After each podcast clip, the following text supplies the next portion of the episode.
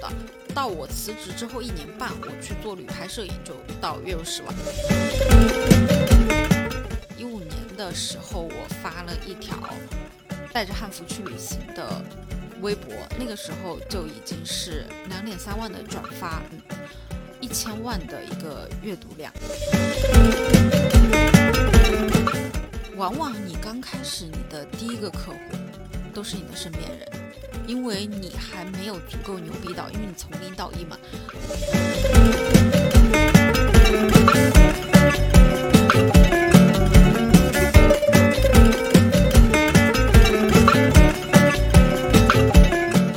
欢迎来到专注路径，期待结果，钱和流量，Hope Always 的搞钱搞流量系列访谈播客。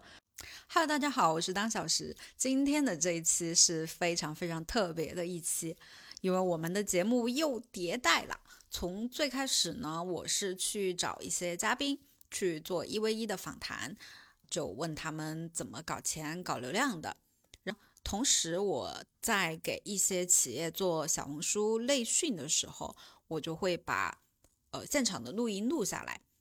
通过后面复盘数据，我会发现找的嘉宾呢，他的数据很不稳定，但是我去分享内容的干货，它的数据是呃相对比较靠前，也会比较稳定的好的，基本上都是在一千加的一个播放量。所以我就开始复盘，我们要怎么样才能够提高数据的一个稳定性呢？我就想到了一个办法，就是我去输出。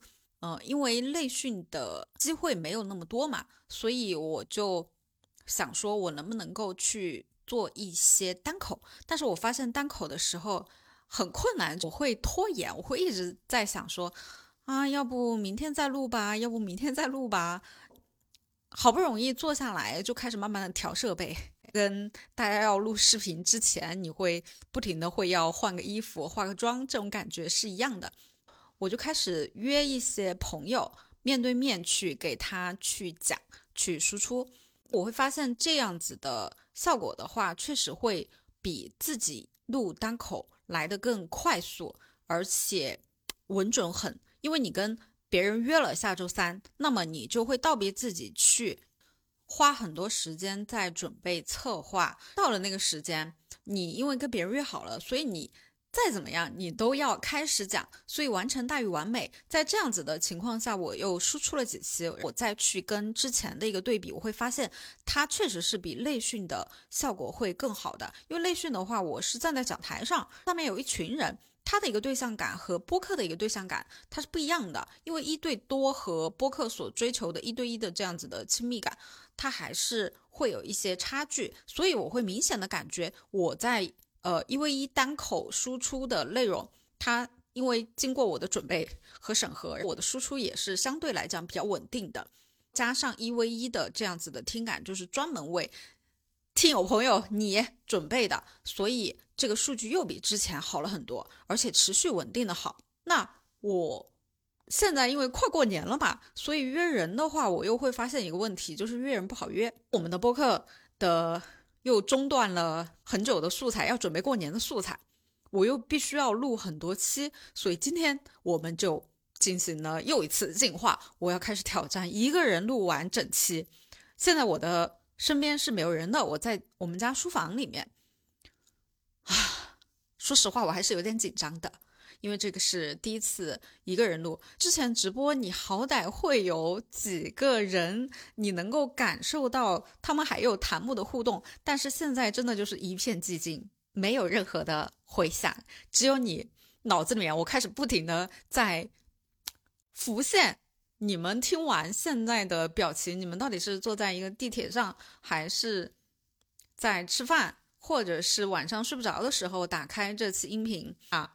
我在幻想你们的面孔，因为这个就是之前做出一个 podcast 怎么样做出一个爆款的 podcast，怎么样做播客那本书里面讲的，所以我去小红书有搜搜一些大家照片，现在把照片放在旁边对着这个照片在讲，就是目标画像的用户群。那今天我要分享的内容呢，也会挑我。最熟悉的就是去给大家分享我自己的经历。为什么从这一篇开始呢？我本来是准备了一些书，呃，一些关于搞钱、搞流量的经典的书籍。我前面也做了很多的读书大纲。我本来想像呃一 v 一这样子之前的播客去输出的，但是我发现我还是太紧张了，所以我不如就把我之前出的一些帖子，我自己写的一些帖子，这个帖子又是我去输出我过往的经验。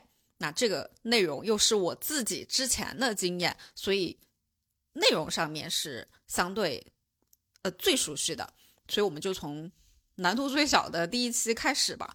如果效果好啊，大家在评论区一定要给我鼓励、点赞、留言，后面我们这样子的内容就会更多一些。那其实像这样子的剪辑的话，它会比我们去访谈，或者是我再找一个。对象坐在我面前，他的剪辑难度也会更低一些，剪辑时间也会小一些，所以我打算今年一定要挑战成功，加油！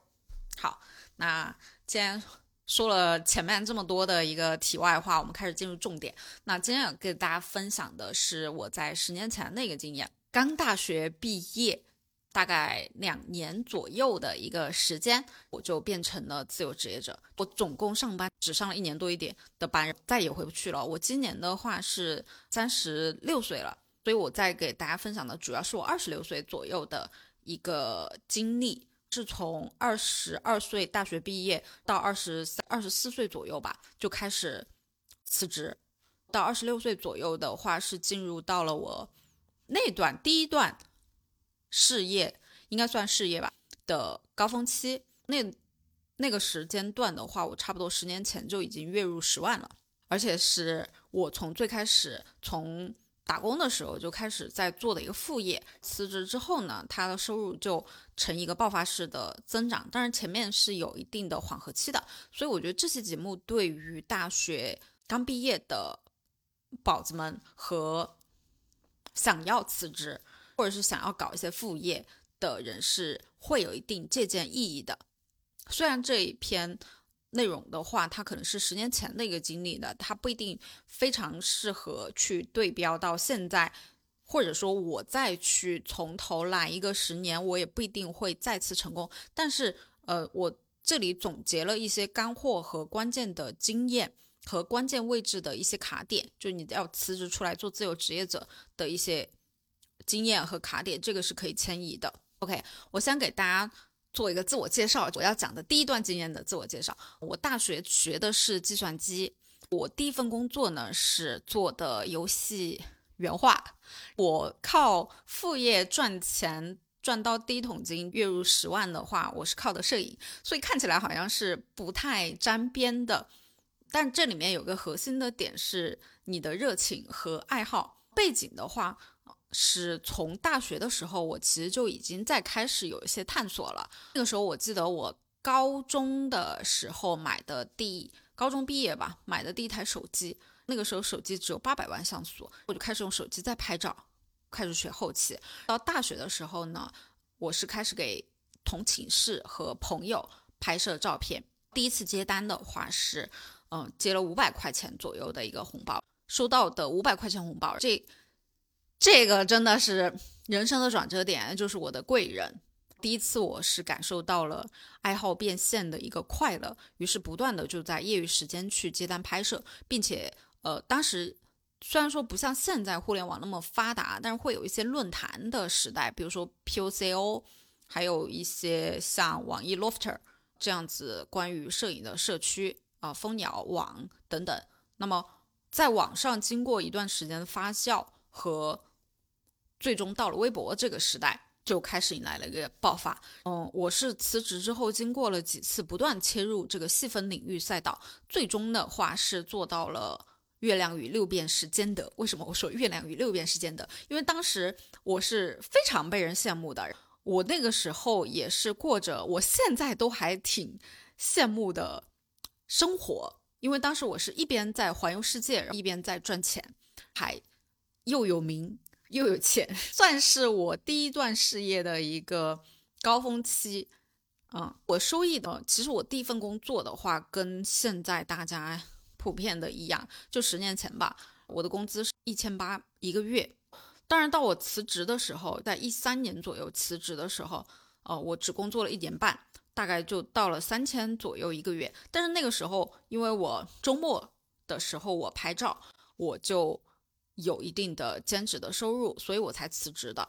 到我辞职之后一年半，我去做旅拍摄影，就到月入十万了。那这个项目的话，大家可以去借鉴的。现在很流行艺人公司或者是自由职业嘛。那个时候我就是差不多一个人，没有什么团队，基本上是纯靠副业的技能变现，基本上也没有什么投入，最多的投入就是在相机、器材、设备上。而我又不是一个设备党，包括现在我们做播客也是，很多人吐槽我们的声音收听设备。真的是对不起，因为我在从第一份职业的时候，我就没有太重视设备，因为当时我还记得我有一些客户，他付我钱拍照，呃，他看我的相机太差了，他会自己拿出他的相机给我，让我给他拍。所以经历的话，也很适合在没有太多创业资金的人去进行一个借鉴。当时我的产品售卖的就是靠旅拍、摄影、写真。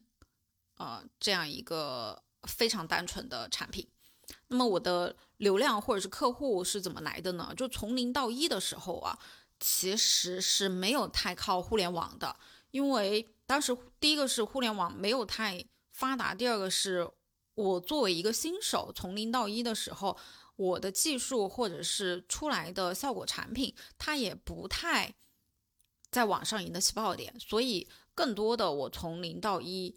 的收入是从朋友的朋友或者是老客户转介绍来去接单的，所以这个过程还挺漫长的。就是在大学的时候我就开始接单，一直到我辞职之前，它只是非常少量的，可能就一个月有个那么一两单左右。我就说的挺便宜的，当时才五百块钱左右吧，就算非常小的一个副业。从一到十。从一万到十万左右的话，就是纯靠流量了。就在摄影社区和微博，主要是微博的时代。现在的话，推荐大家更多的是用小红书或者是抖音去，还有私域去做。嗯，如何变现的话，其实我在从零到一的时候是没有太去计较收费这个问题的。就从最开始，我是拉着别人去拍。就别人不还不太愿意去拍，或者我会去网上找一些互免的模特，在社区上面长得好看的妹妹，我也会给她少钱，随喜，让她随喜，给不给我都还挺开心的，因为当时我就还挺享受去进行拍照的。从十一到十的话，因为流量起来了之后，想要找你拍照的人会特别特别多，所以我就不断的去进行一个涨价，并且想办法去把呃一份时间。可重复的售卖多次。接下来给大家去分析一下我的干货啊，这个是经历的话，它的亮点我刚刚说的就是在于单人操作无团队，使用技能变现。那么为什么我能够在十年前就已经月入十万？那么我的核心能力的话，其实我总结下来是找到稀缺性的要素，并努力集合到一起去出手。那么什么是稀缺性的要素？就是。在我做后面给团队培训的时候，我也会一直告诉他们我们的定价。我们当时我我去做一些原创后后第二段经历了啊，这个是我在下一段给大家去分享的。大家在定价上面啊，不要会觉得说，哎，我的相机买成多少钱，或者我现在的成本多少钱，我去卖多少钱，而是你要去看市面上有没有你的竞争对手，他是卖多少钱，又有多少的客户想要这个东西。如果你的供应是大于需求的。那么这个东西就是卖不出去，但是如果非常多人想要，市面上你又没有太多的竞争对手，这个就是所谓的蓝海了。所以我觉得当时我成功的要素就是在于稀缺性啊，有好几种的一个稀缺性啊。第一个是拍摄题材，那个时候我是作为汉服摄影出圈的。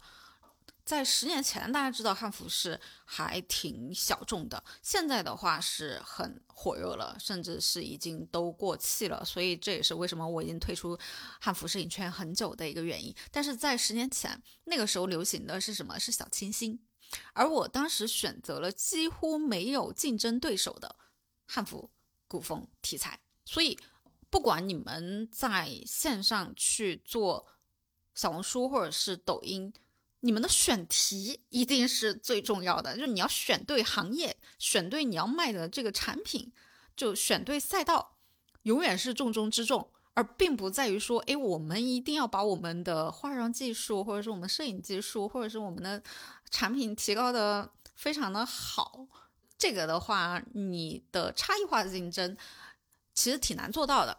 第二个稀缺性的话是服装道具，因为当时我就我也不知道是怎么回事啊，就我去回头去翻的时候，我也觉得自己挺聪明的。我当时服装道具，因为到现在啊，很多摄影师，普通的摄影师，他都会去要求客户自备，或者仅提供很少的选择，他们会自己买。因为后面我加了很多的摄影师嘛。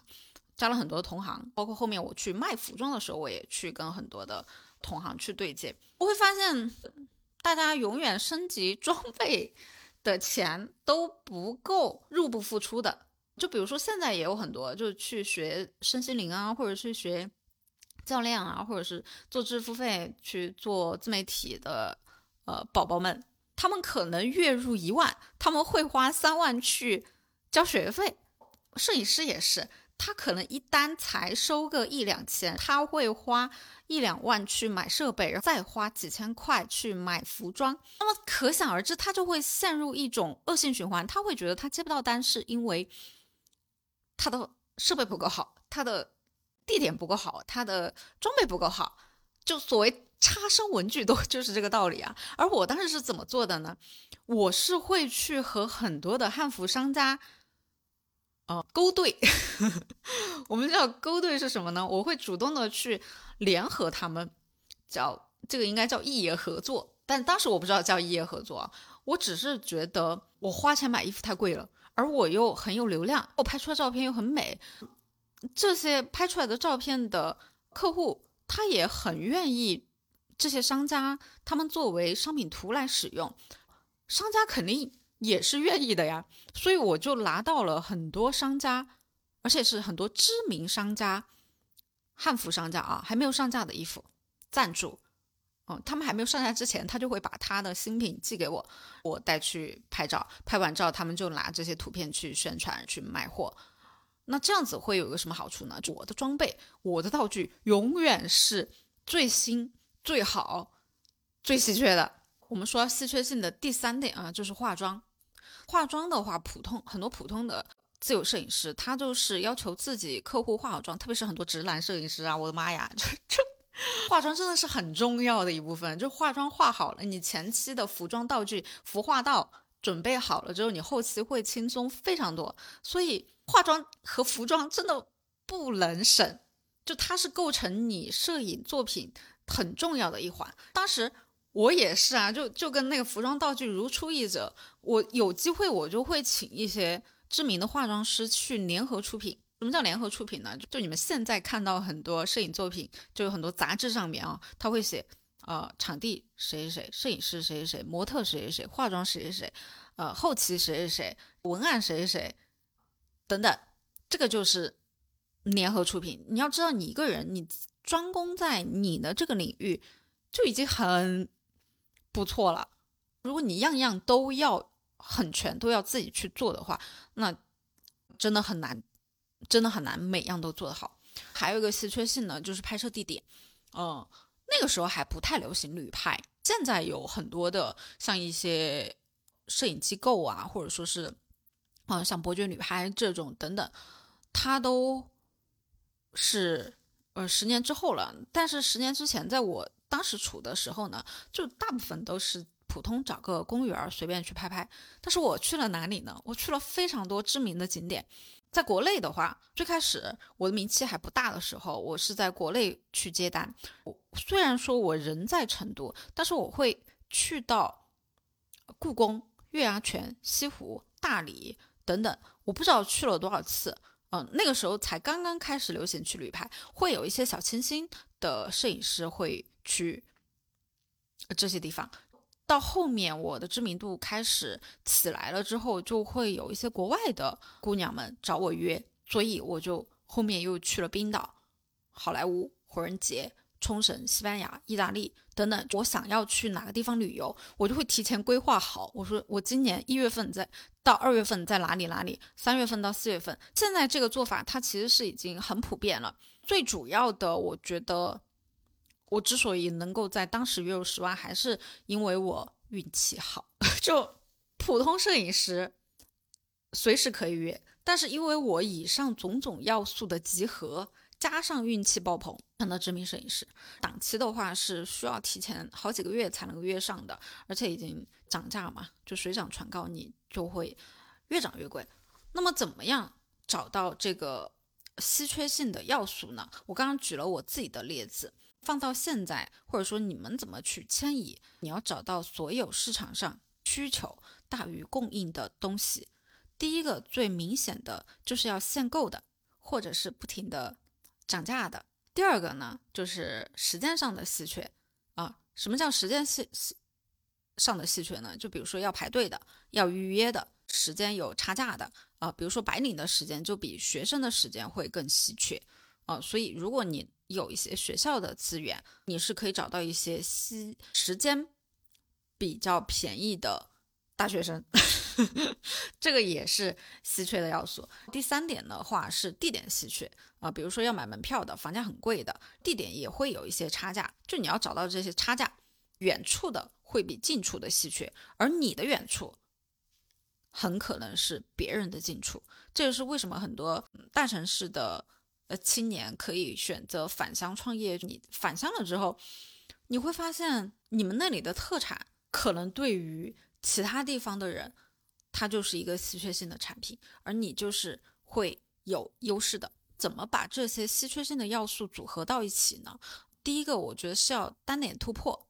你先要把一个稀缺点修炼到极致，比如说你要负责变现的副业技能。第二个的话是你要联合周边的稀缺资源，用得上的、用不上的，你都先笼络着。第三的话，尝试两两结合，效果好再并联更多。那怎么样能够拥有好运加持呢？这个呢又是一个非常复杂的话题，我觉得可以专门开一期来讲。因为我一直觉得自己是一个运气很好的人。嗯，这里先总结三点：第一个，你首先得要自己先动起来。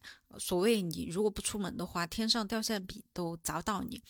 第二个是先要积累小运气。嗯，这个就像吸引力法则一样，比如说连着碰到三个绿灯，呃，这什么叫连着碰到三个绿灯呢？在我刚开始运用吸引力法则的时候，我就会去吸引一些好运。那什么叫好运？比如说我坐电梯的时候，我会刻意的去想，我等一下走到电梯门口的时候，我出门之前我就会想，我等一下走到电梯门口的时候，就已经有很多人在排队帮我等电梯了。我每次出门的时候，我就会。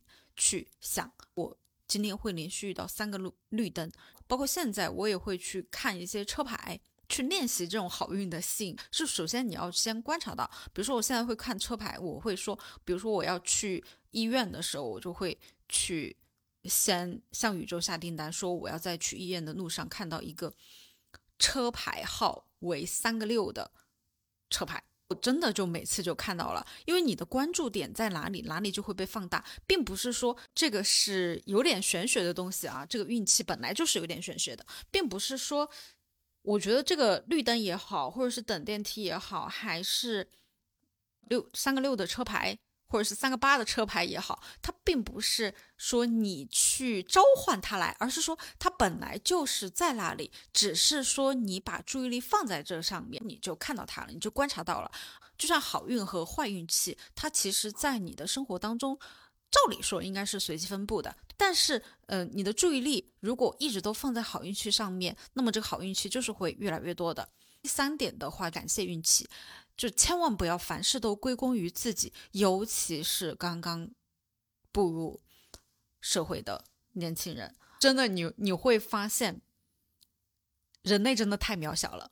并不仅仅是你自己，而是整个人类在宇宙当中，我觉得都算是蛮渺小的。所以，我们之所以能够存活在这个世界上，我觉得都是很大的运气一部分。而且，我经常会去有一个座右铭，就是“人不在监狱就是最大的自由，人不在医院就是最大的健康，最大的幸福”。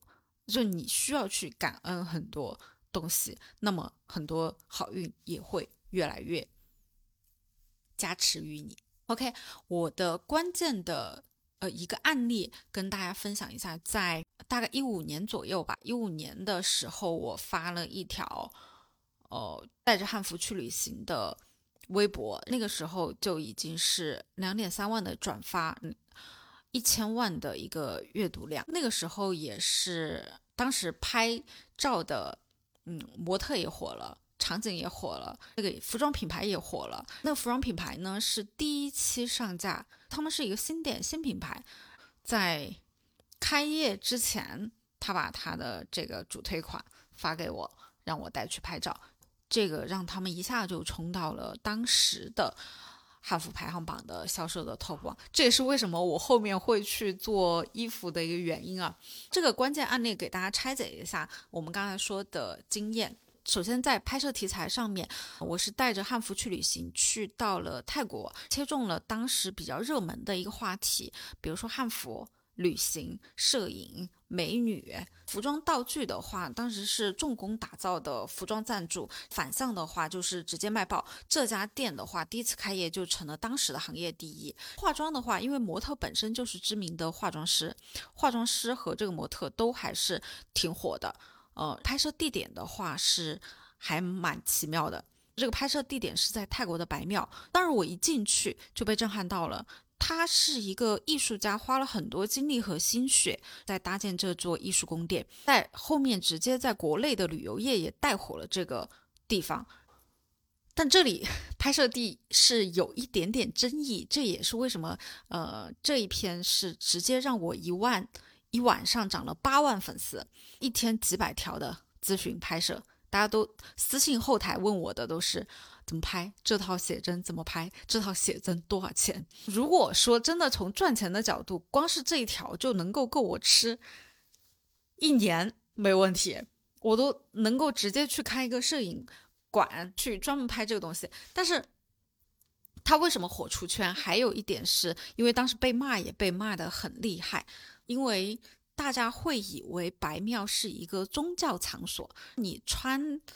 穿得非常的漂亮，我们叫做漂亮啊，在那个宗教场所拍照，大家就会吐槽说你有没有素质？你出去丢了国人的脸。刚好那个庙主也因为这一套照片的爆火，就直接火到了国外。泰国的那个庙主也开始在吐槽说我们的拍照姿势有一些不雅，其实就只是躺在他的一个座位上，而。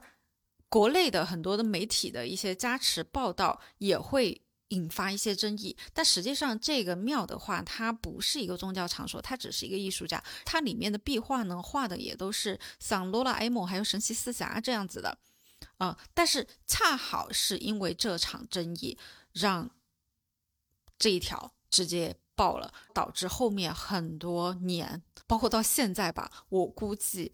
都没有一次的热度，就我创作出来的作品，不管是我之前的摄影作品也好，还是我的服装后面做的服装的作品也好，还是包括我现在在做咨询案例或者说做播客也好，都很难去超越这个高光时刻。但这个真的是运气，有运气的加持。关键的经验的话，第一点一定要做系列啊，包括我现在做播客，我也会在做系列，搞钱搞流量的系列，我会把它分成。像嘉宾的一些访谈，我一来我就会说我要先做五十个人的访谈，这个就是系列。包括我现在讲书，我也是会去梳理一些营销类的书，还有金钱能量上面相关的书，认知上面关于钱和流量相关的书都会列出一个系列。因为这个是我在大四的时候学画画的时候，老师就告诉我，啊。他说：“系列的作品是很容易出圈的，为什么？因为有规划、有坚持，而且还有时间的复利的加持，也会有一定的 PDCA，你会去做一个循环的优化。嗯，比如说你最开始去看很多经典的书，比如说《哈利波特》，可能刚开始出一本是平平无奇，还被。”别人拒稿，而出到一个系列之后就开始火了，是因为积累了足够多的势能，量变会引起质变。那要做什么系列呢？其实最开始我从做摄影的时候，我就第一是做到第三个系列，带着汉服去旅行，已经是我的第三个系列。最开始的时候，我是做了一个拍摄别人的梦想。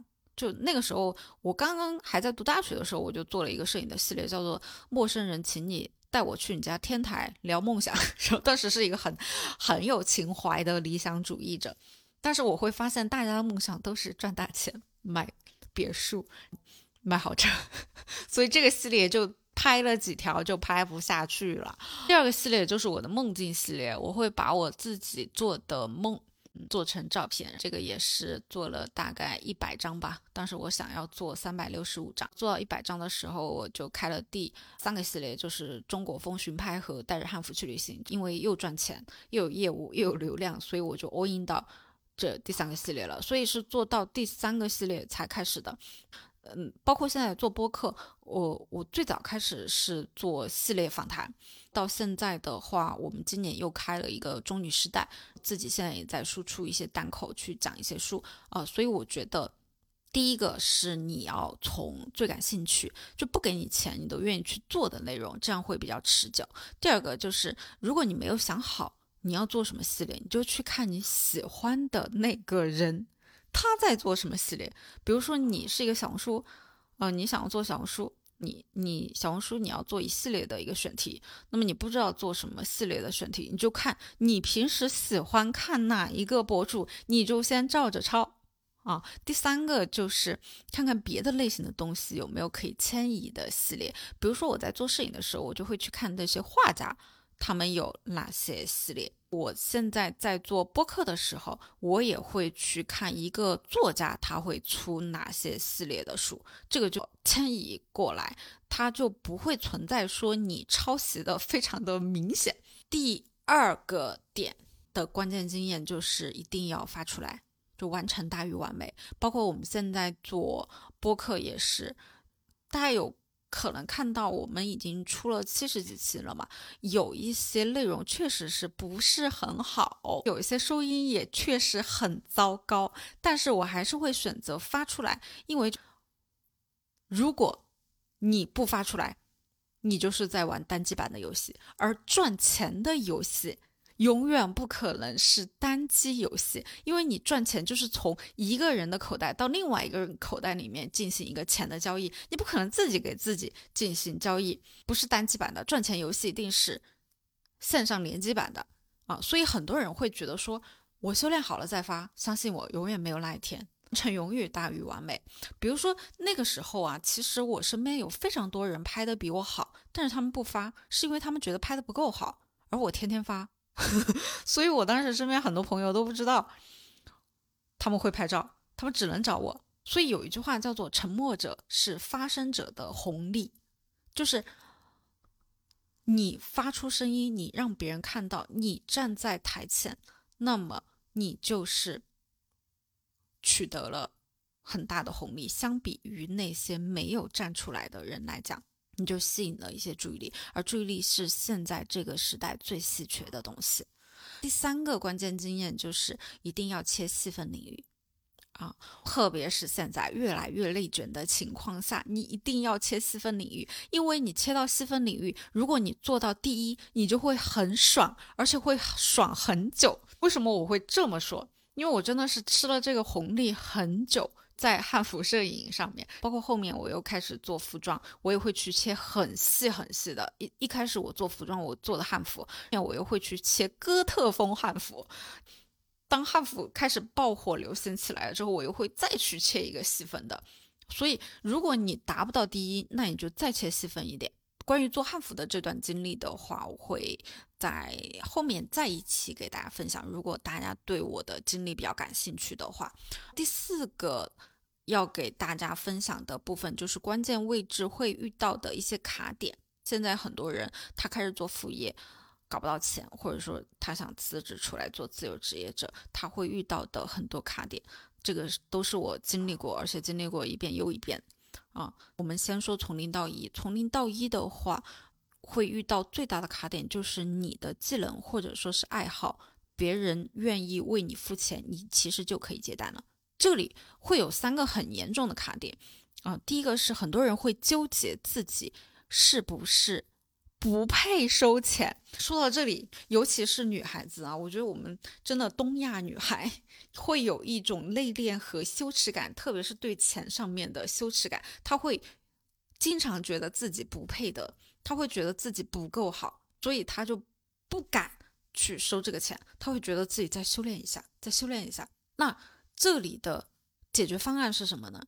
你一定是你让别人获得了些什么，别人才会愿意付费。如果你不知道怎么报价，你第一笔让客户随喜，哪怕随喜几块钱，你都要先收着。但是这里就会到第二个卡点，第二个卡点是什么呢？又背又亢。什么叫又背又亢？既觉得自己不配收，不好意思收，又怕人家给少了不想收。就我刚开始不是说第一个解决你不配得的卡点的解决方案就是让客户随喜，但是有很多人他是。不好意思报价，让客户随喜，客户随喜了之后呢，他又觉得你看不起我，你才给我这么一点钱，那这个真的，一块钱也是认可。只要有了一块钱真金白银的打赏，就会比纯点赞来的正反馈持久非常多。为什么我这么说？我现在在做播客也是，我们那个有一期叫“手把手教你无所有到财务自由”，那一期的话是我目前收到了大概二十几块钱的打赏。我就会很有信心再录单口，于是我们就有了这一期的单口，包括后面很多期的单口。呃，第三个卡点是什么呢？往往你刚开始你的第一个客户都是你的身边人，因为你还没有足够牛逼到，因为你从零到一嘛，更多的是身边人给你一点支持也好，给你一点鼓励也好，或者是哎恰好他就有需要这个业务也好。那么你很可能，你第一个客户是你的亲戚朋友、同学什么的，你就觉得怎么好意思收钱呢？那么这个解决方案是什么？就是你先安心收着，哪怕你改天回请他吃饭，或者是你再送一些其他礼物给他也可以，因为你一定要接受对方的认可，这个钱就是别人对你的认可，就从零到一，别人只要愿意为你付钱，你就可以开始接单了。好，那么从零到一过去了之后，从一到十怎么办？就从一万到十万，因为很多人副业的卡点就卡在说，我努力了很久，但是我一直只能赚个几十块或者是几百块，那我要怎么才能够赚到月入过万，能够让自己辞职呢？能够让自己做自由职业呢？能够从副业变到主业呢？能够时间自由怎么办？好，从零。到一完了之后，从一到十就是需要你不断的磨练你的技能，并且卖出高价了。那这里的几个卡点比从零到一会更有挑战一点。第一是你必须非常的努力和勤劳，甚至有可能是牺牲你的健康为前提。为什么这么说呢？就你们看到我现在做播客也是，我自从开始收了第一笔从播客的第一笔咨询费之后。我就开始非常勤劳的每周两更，哪怕我现在不想录，甚至我很忙的情况下，我还是会去付出很多的时间去做这个事情。这个里的解决方案就是你的一个人的努力和勤劳能够让你到一万，但是到十万的话，一定是需要你组队打怪的。这个时候也需要你的精力管理，你也需要你去锻炼身体。第二个卡点就是你会在某个瓶颈期一直上不去。我当时的瓶颈期真的是卡了非常久，在我到一万的时候，我的客单价拍一套写真到一万的时候，我就卡在那里了。我再怎么也提高不了到五万到十万，就很难。想了非常多的办法。最终放弃了啊！但是在前面，从前面从月入十万的这个过程当中，我我的这个瓶颈期是怎么突破的呢？你需要不断的拆解每一个环节，去做到 PDCA 的优化迭代。就比如说你怎么发微博，你怎么样去销售，你怎么样去接单，你怎么样去优化你的时间，因为我们还需要去到各个地方，你怎么样去？它是有时时间的。淡季和旺季的嘛，你怎么样在呃春天的时候去提高你的效率，秋天的时候，在冬天和夏天的时候休息，还能够去有很多的积累。每一个点都是要去做迭代和优化的。第三个卡点的话，你真的真的是需要时间的积累，而这个时间的漫长程度是很难熬的。尤其是你从零到十分很容易入门是很容易的，但是你到六十分及格也是比较容易的。但是你从八十分到九十分就很难了，从九十九分到一百分就更是难于登天。那这个时间的积累。就真的是很难熬。那么你的解决方案，你只有设定一个远大的目标和梦想，让你的野心和欲望也好，还是你的使命的召唤也好，你要有一定的强烈的目标感，去制定一些计划和时间管理。OK，所以首先的话，我们总结一下，要先找到一个需求大于供应的细分领域，对手呢比你菜。收入还比你高，你觉得有希望能够超过那个收费比你高的人，你就干他。如果干不过，那么就再切细分一点。好，刚开始做副业的时候，最开始最容易忽略，但是后面会对你影响非常大的坑是什么？不敢涨价。啊，我当时从辞职开始做自由职业，就给自己定了目标，就至少每半年你要上涨一次价格。而且要对客户广而告之，这样的话会有几个好处，就是倒逼自己去进步，你的学习和成长速度能不能跟上你涨价的速度，市场就会告诉你。因为我到后面我涨到一万之后嘛，就开始有价无市了，你的订单就会越来越少，这个就是市场明显的一个信号。第二个就是大部分人刚开始做副业呢，多半都是拿时间、用技能或者是服务。去换钱，所以能提升单位时间的价值，就只有卖的更贵。第三个就是你涨价是能够筛选更优质的客户。如果你一直在进步又不涨价的话，你就会累死。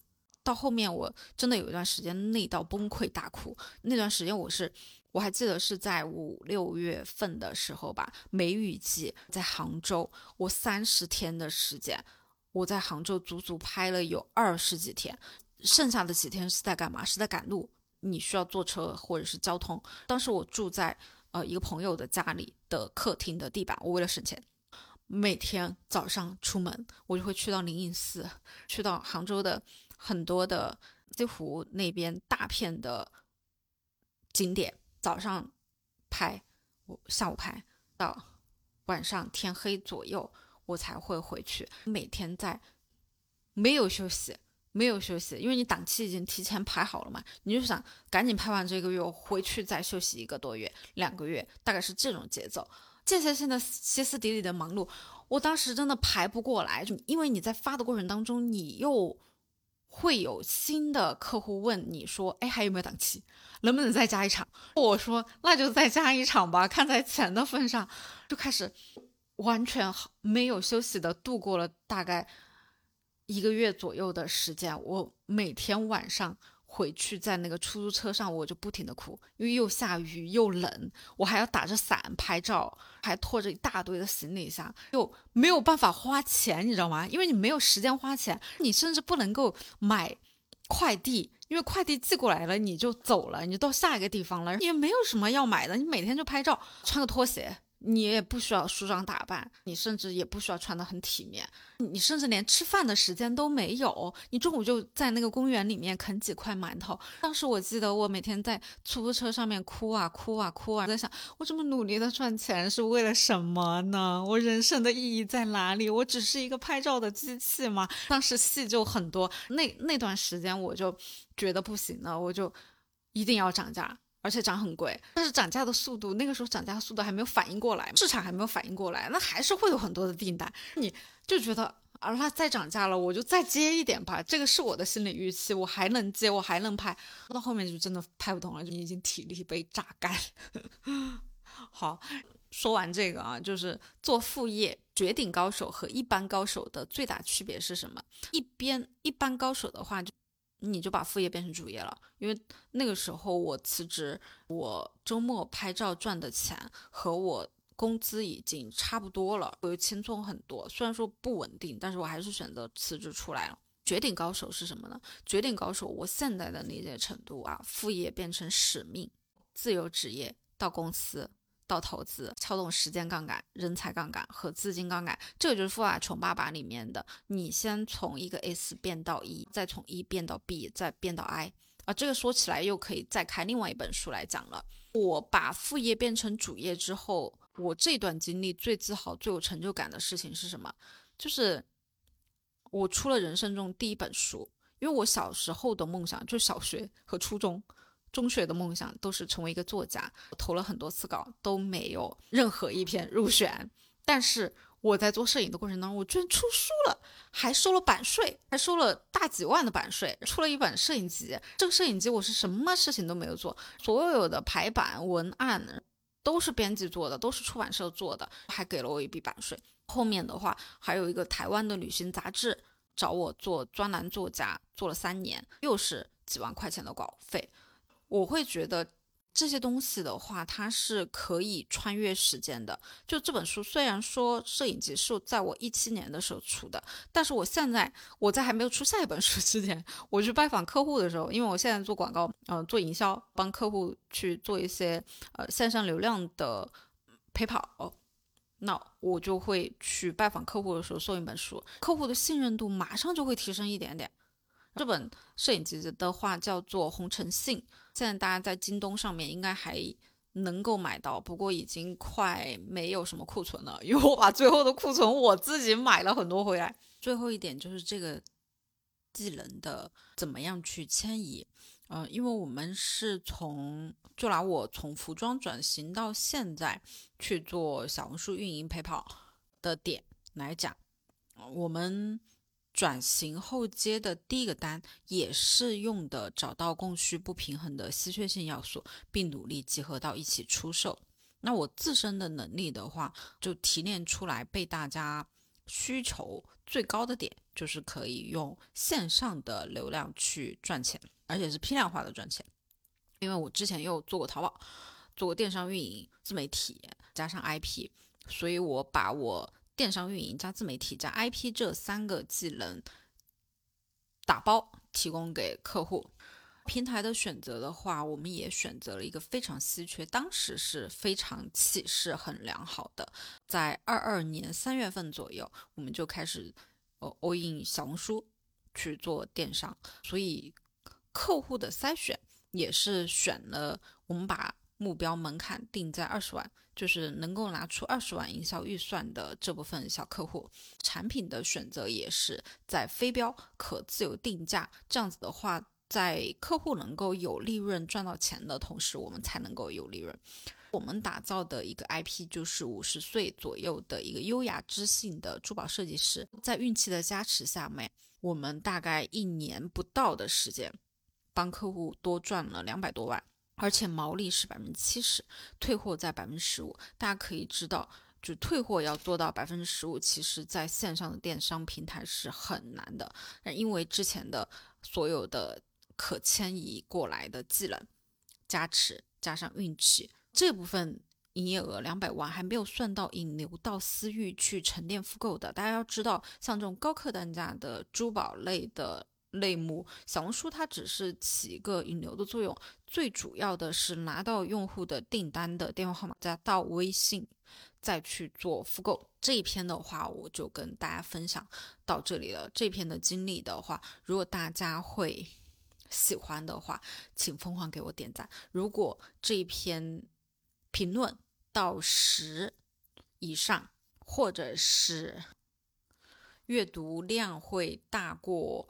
之前的一个平均水平在一千以上的话，我会给大家再续分享这一次的项目，就是小红书的完整的一个复盘，就我们怎么样单月做到月销到五十万的从零到一起的一个盘。后面的话，下一期会跟大家分享我第二段经历，就是在抖音直播。我们抖音直播的话。哦，我当时做最好的一场也是一个小时，大概卖了十万。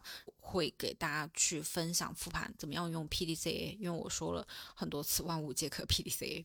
怎么样去用 PDCA 复盘去迭代自己的赚钱和搞流量的技能？OK，今天的分享就到这里，谢谢大家，我们下期见。如果大家对于搞钱搞流量有一些项目或者是问题嘛，想来咨询的，我们现在今年也开放线上的咨询，欢迎加微信加 T H，大家一起探讨。